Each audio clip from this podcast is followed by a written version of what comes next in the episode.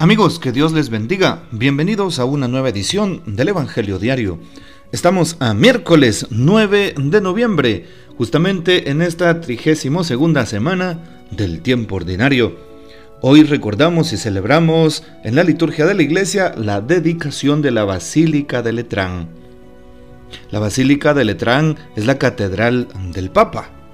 De entre todas las iglesias de Occidente, esta es la primera en antigüedad y dignidad fue construida por el emperador Constantino hacia el año 320. La fiesta de esta dedicación ha de recordarnos que el ministerio del Papa sucesor de Pedro constituye para el pueblo el principio y el fundamento de la unidad de toda la iglesia. Por eso hoy recordamos precisamente esta dedicación, una de las primeras basílicas en todo el territorio romano. Hoy tomamos el texto bíblico del Evangelio según San Juan capítulo 2 versículos del 13 al 22. Cuando se acercaba la Pascua de los judíos, Jesús llegó a Jerusalén y encontró en el templo a los vendedores de bueyes, ovejas y palomas, y a los cambistas con sus mesas. Entonces hizo un látigo de cordeles y los echó del templo, con todo y sus ovejas y bueyes a los cambistas les volcó las mesas y les tiró al suelo las monedas. A los que vendían palomas les dijo, quiten todo de aquí y no conviertan en un mercado la casa de mi padre. En ese momento sus discípulos se acordaron de lo que estaba escrito, el celo de tu casa me devora. Después intervinieron los judíos para preguntarle, ¿qué señal nos das de que tienes autoridad para actuar así? Jesús les respondió, Destruyan este templo y en tres días lo reconstruiré. Replicaron los judíos, 46 años se ha llevado la construcción del templo y tú lo vas a levantar en tres días. Pero él hablaba del templo de su cuerpo, por eso, cuando resucitó Jesús de entre los muertos, se acordaron sus discípulos de que había dicho aquello y creyeron en la escritura y en las palabras que Jesús había dicho. Palabra del Señor, gloria a ti Señor Jesús. Algo importante es saber el celo que Jesús tenía por la casa de Dios, en este caso por el templo. Claro, sabemos que el templo es eh, un edificio, una construcción, eh, un, un monumento, por así decirlo. Y hasta el día de hoy, como iglesia, tenemos ese concepto, un lugar sagrado para dar culto a Dios, en donde encontramos ciertamente la presencia de Dios. Pero algo que debemos de tener claro es lo siguiente, aunque sabemos que el templo es el lugar de reunión, es la sede de la comunidad, también debemos de tomar en cuenta aquello que le dice Jesús a la samaritana en el mismo Evangelio de San Juan, unos capítulos antes de el que hoy estamos viendo. Y justamente Jesús le dice a la samaritana, llegará un día en el que el verdadero adorador adorará a Dios nuestro Padre en espíritu y en verdad. ¿Qué significa? Significa que el templo, la casa auténtica de Dios, es el corazón de cada persona. De tal forma que donde quiera que nos encontremos y nos dirijamos a Dios, sin duda alguna el Señor nos escuchará. El Señor estará con nosotros. El Señor pues nos va a responder. Pero claro, no deja de tener importancia el día de hoy el templo, esa construcción en donde sabemos que está erigida para Dios, eh, está ofrecida a Dios.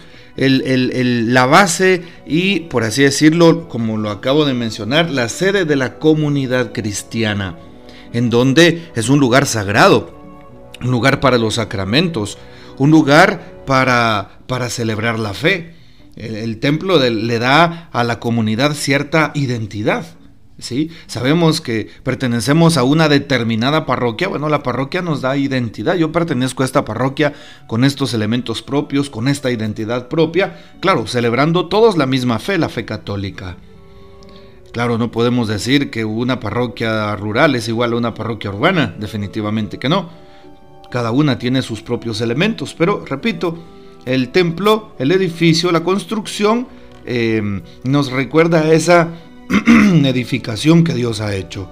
Nos recuerda precisamente esa presencia grata de Dios en nuestras vidas. Sí, y algo importante es saber que los sacramentos le dan un em, toque especial de gracia eh, que, que emana de Dios precisamente a nuestra vida. Por eso todos los sacramentos surgen, brotan, emanan de Cristo vivo y vivificante. Como dice el Catecismo de la Iglesia Católica en el numeral 1116, los sacramentos nos van haciendo crecer y madurar como comunidad de Cristo. Ahí está. Y esto se da en el templo. Por eso es importante también cuidar el templo eh, en el cual nos reunimos, el templo físico y también el templo espiritual, que es nuestro cuerpo, el espacio, la casa del Espíritu Santo. Cuidar nuestro templo. Pregúntate cómo está tu parroquia, colaboras en tu parroquia, si tú sabes que hay que pintar la parroquia, ve, platica con el párroco, ve, organízate con tu comunidad, con tu familia, con tus amigos, apoya para que tu parroquia esté Em, bien iluminada, bien pintada, algo digno de Dios, para que de esa manera puedas entrar a venerar al Señor en las imágenes, entrar a adorar a Dios en el sagrario, en el Santísimo Sacramento, para encontrarte con Dios y sea tan agradable. Recordemos que la casa de Dios debe de estar impecable, debe de ser una casa limpia, una casa hermosa, una casa digna de Dios. Y asimismo debe de estar nuestro corazón. Preocupémonos también por esa casa de Dios que es el alma. ¿Cómo está tu corazón hoy? ¿Cómo están tus pensamientos, tus sentimientos, tus deseos, tus motivaciones, tus anhelos? ¿Cómo está también tu caridad? ¿Cómo, está, eh, cómo están tus intenciones? Ve a confesarte, cuida el templo, ve a la Santa Eucaristía, comulga, cuida el templo del Espíritu Santo. Hoy entonces estamos precisamente invitados a cuidar eso. Cómo entras al templo también, eso es bien importante. Cómo te vistes para entrar al templo. Cómo estás actuando dentro del templo.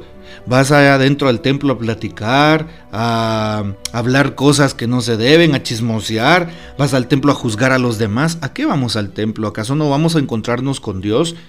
¿Cómo está tu decoro para entrar al templo? ¿Con qué ropa vas vestido a la misa? ¿A visitar al sagrario? ¿No vas en short? en pantaloneta, no vas eh, con escotes, tú que eres dama. Eh, eh, me llama la atención porque muchas veces las personas, por tal de quedar bien con, con, los demás, por ejemplo, en una misa de 15 años, en una misa de boda, pues llevan vestidos muy elegantes, sobre todo hablo de las damas. Muchas llevan vestidos muy elegantes y está bien.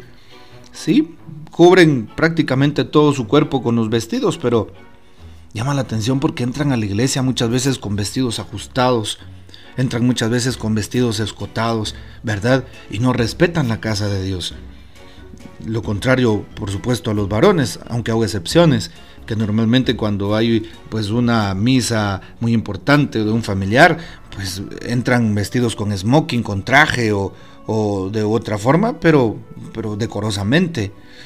En, las damas es, es, algo muy diferente, ¿verdad? Por eso las damas deben de cuidar un poquito su manera también de vestir para poder ofrecerle a Dios pues esa forma externa de vivir lo que internamente llevan en su corazón.